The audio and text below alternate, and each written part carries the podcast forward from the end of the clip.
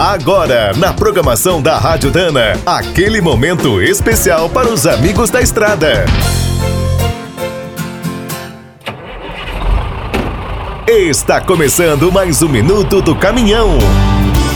Fique por dentro das últimas notícias, histórias, dicas de manutenção e novas tecnologias. Um dia meu pai chegou em casa nos idos de 63 e da porta ele gritou orgulhoso: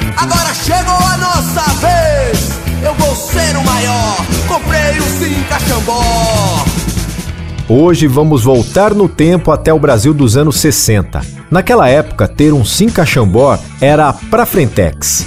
O carango era uma brasa. Mas pouca gente sabe que além dos carros, a empresa quase fabricou caminhões e tratores por aqui. Eram produtos com ótima fama. Uma das marcas do grupo, a Unique, teve um representante em São Paulo no ano de 1952.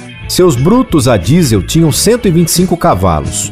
Outro sucesso da Cinca era o Cargo, um projeto comprado da Ford.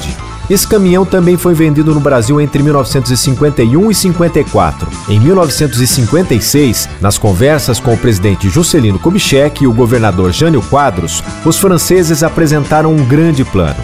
Falaram em criar um complexo industrial para produzir carros, peruas, tratores e caminhões. Os brutos teriam motores a gasolina e diesel.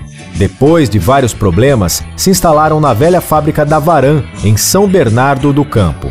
Fabricaram apenas o Chambor e a Jangada. Ao final, a unidade brasileira teve vida curta, de 1959 a 66.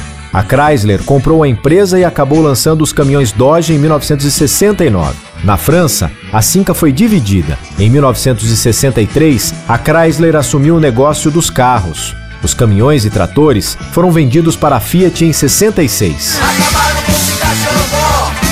Acabaram com Cachambó. Eles fizeram pior. Acabaram com Cachambó. Quer saber mais sobre o mundo dos pesados? Visite minutodocaminhão.com.br. Aqui todo dia tem novidade para você. O Minuto do Caminhão é um oferecimento de Spicer e Álvaros, a dupla imbatível em componentes de transmissão, suspensão e direção. Quem é do trecho já sabe, para ficar bem informado, a Rádio Dana é sempre a melhor sintonia.